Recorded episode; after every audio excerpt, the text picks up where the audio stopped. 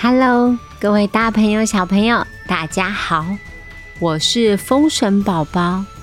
今天要继续跟大家说金河龙王想要赢的故事。说故事之前，有一位特别来宾想要感谢大家，大家应该都认识他了吧？就是小牛瓜。我是小牛瓜，羊最棒，感谢语文、语奇、助灯、维尼、小花阿妈、聪明妈、宝贝组的赞助，谢谢大家。希望各位小朋友喜欢。四月二十九号，我们要上演楼桑村那个姓张的，还有那个姓刘的，跟那个姓关的，讲的是刘关张的故事。但是这个故事经过我们的改编，超级可爱的。不管你喜不喜欢《三国志》，你喜不喜欢《三国演义》，都可以进来看戏哦。我们现在的小朋友。好像都不太认识刘关张，欢迎爸爸妈妈带他们进来看戏吧。那今天的故事要开始喽。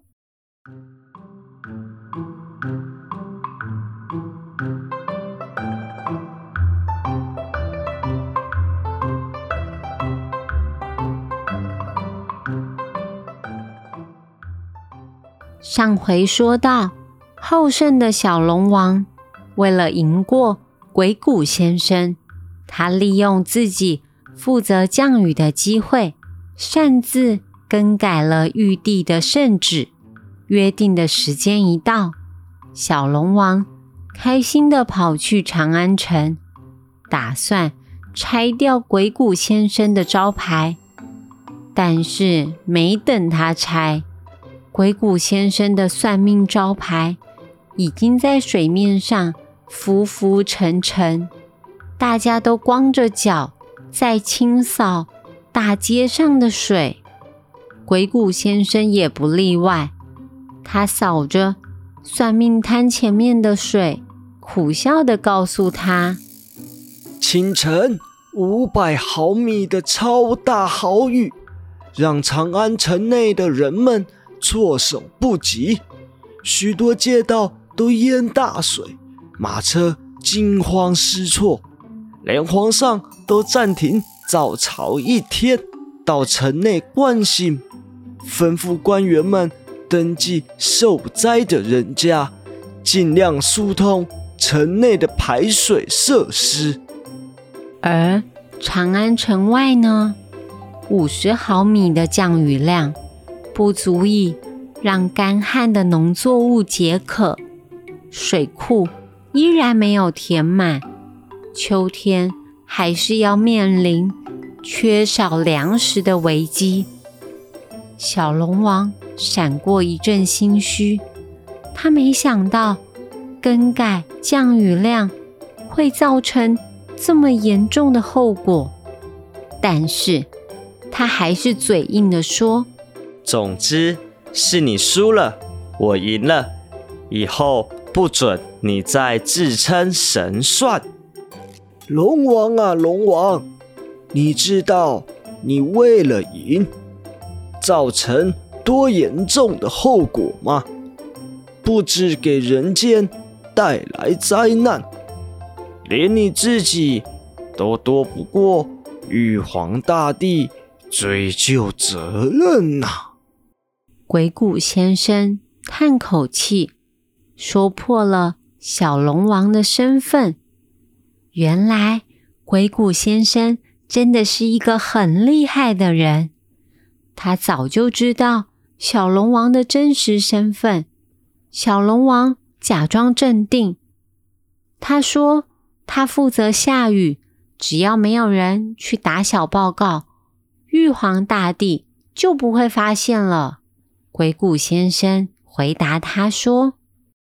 这场降雨是长安城隍爷建议的。现在长安城一片混乱，正直的城隍爷怎么可能不去报告玉帝呢？你看，那天边的火烧云，玉皇大帝派人要捉拿你回去问罪了，而行刑官就是大臣魏征，他是武曲星投胎，凶起来连皇帝都要让他三分呐、小龙王这下腿软了，他赶紧道歉认错，拜托鬼谷先生救命。鬼谷先生于是指点他一条路，到皇宫去拜托魏征的大老板唐太宗，让魏征在隔天下午三点的行刑时间不要出现。小龙王赶紧照办。在天兵天将赶到之前，他飞入唐太宗的梦境，把最喜欢的夜明珠送给唐太宗，拜托皇上救他一命。唐太宗看着天兵天将抓走了小龙王，他心想：小龙王看起来好可怜哦，于是决定答应他的要求。隔天下午，唐太宗故意把魏征约来皇宫吃下午茶，而且还一直缠着魏征打游戏、吃点心、踢足球，就是不让魏征离开皇宫。魏征一头雾水，但是老板的命令他不能不听，只能乖乖的留在皇宫。眼见就要下午三点了，他看着对面的魏征，眼皮越来越沉重，好几次都要把点心往鼻孔塞了，最后直接趴在棋盘上睡着了。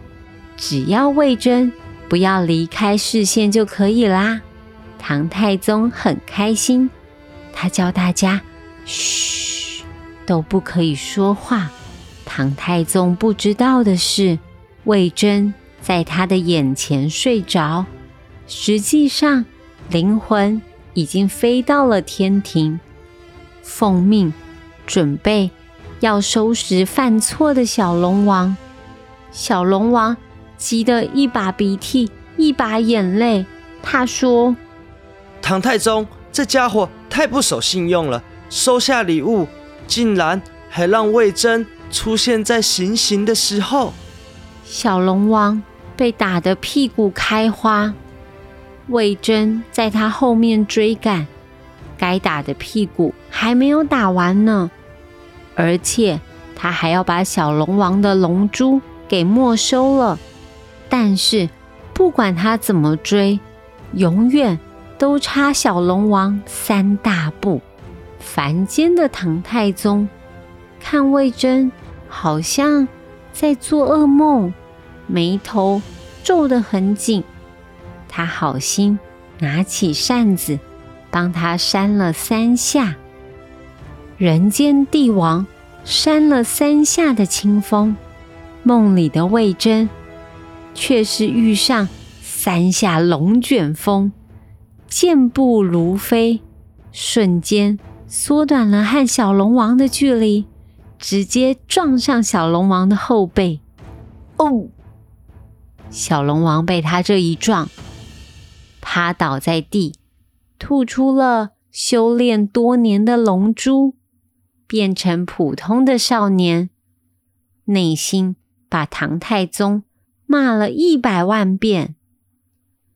魏征顺利完成任务。小龙王的龙珠当然被没收啦，处罚他在人间加入天灾的救援队十年，好好反省，为了争输赢犯下的过错。从此，小龙王学会了收敛自己的脾气，他不再那么冲动了，也不再因为自己的情绪造成其他人的麻烦。风神宝宝觉得小龙王超棒的。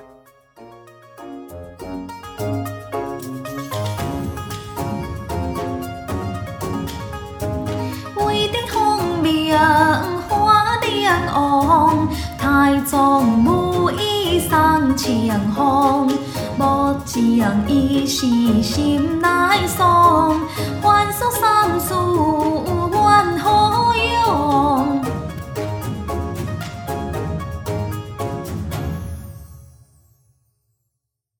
好啦，今天要问大家的问题是：请问你们奉命要去抓小龙王的那个人叫做什么名字呀？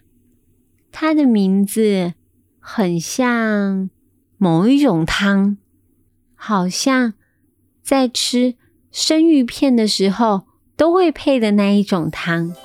你知道答案吗？知道答案的话。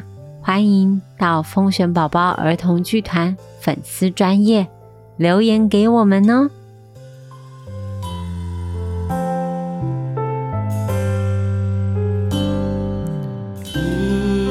咿呀咿咿哭，几米多几重？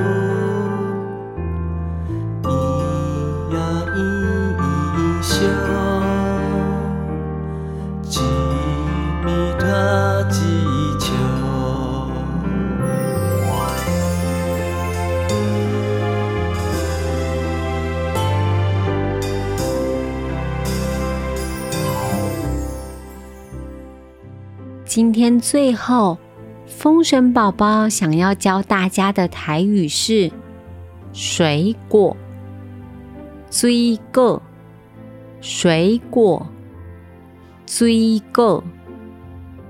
我们已经学了白饭、北崩、水饺、追饺、吃面、假咪，还有青菜。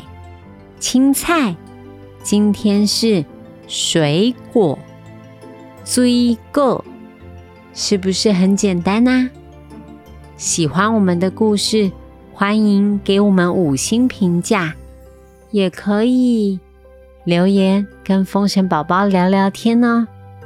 希望你们都喜欢我们用心做的节目。那我们下次见，拜拜。